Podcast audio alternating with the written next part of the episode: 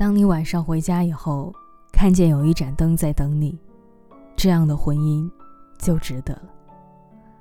其实我在追《三十而已》的时候，看见顾佳和许幻山的婚姻，总是能够想到这句话。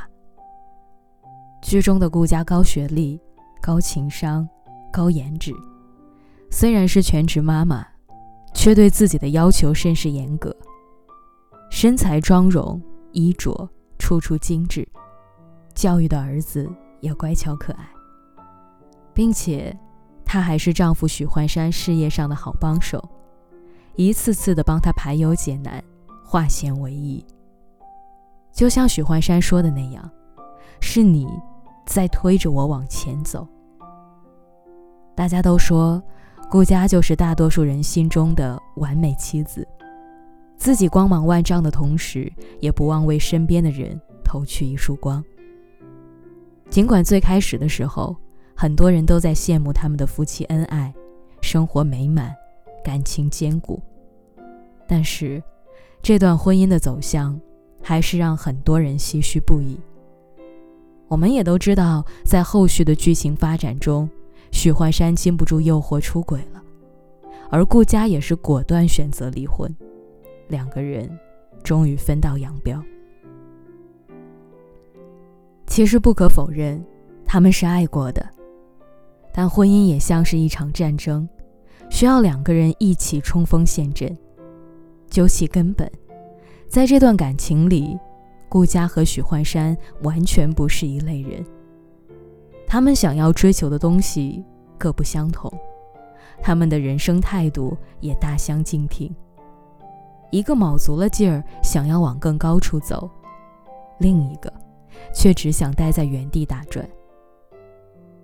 爱是一场博弈，必须保持永远与对方不分伯仲、势均力敌，才能长此以往的相依相惜。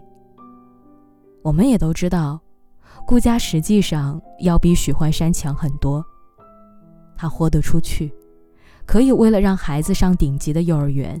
屈身给富太太换鞋，哪怕自己的丈夫觉得其实没有那么重要，她却始终坚定自己的决定。她也可以为了丈夫公司的生意，置重金买奢侈品包包，进入贵妇圈去获得更好的资源。即便是丈夫对此冷嘲热讽，但她明白，也只有这样做，才能让公司活下来。她可以在丈夫因为个人情绪丢掉客户之后，亲自上门给对方赔不是。就算许幻山打心底里看不起这种做法，她还是想要试一试。所以，我们看到的顾家有胆有谋，有头脑，也有气魄；而我们看到的许幻山并不是，他明明能力不足，却心气很高。感情从来都不是一个人的事情，如果步调不一致，那么也就意味着两个人的距离可能会越来越远。等到有一天你想要把对方拉回来的时候，也许已经无计可施了。而这种不平衡感也是导致出轨的因素。出轨是不容原谅的行为。不过，也许对他们来说，长期以来的三观不合也是促使感情破裂的重大原因吧。我想，这段感情最大的错误就在于，他们对生活的追求、对事物的理解、对未来的规划，可能都是不一致的。由此可以看，三观不合真的不适合在一起，毕竟感官经历都不同。你说大海很美，他却说淹死过很多人。两个人连话都说不到一起，更不用提精神同频了，相处起来只会觉得累。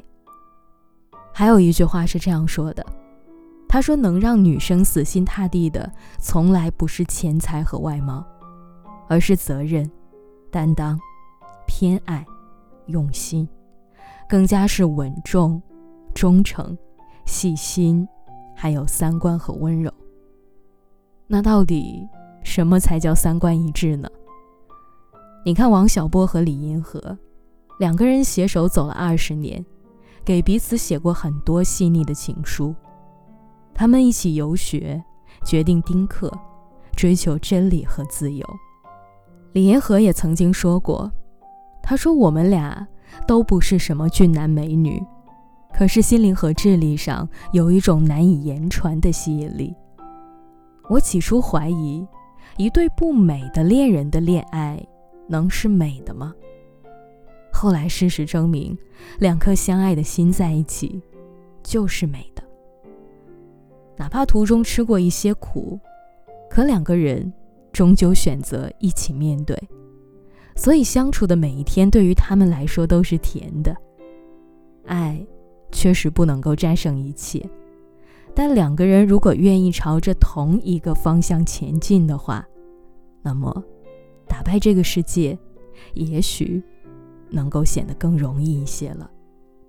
我希望你们明白，选择什么样的伴侣。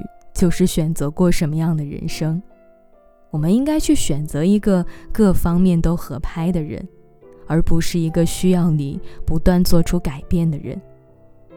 在你情绪低落的时候，对方愿意耐心的倾听，而不是嫌你事情多瞎矫情；在你斗志昂扬的时候，他会对你说：“你值得，也配得上”，而不是冷嘲热讽，打心底里的嫌弃你。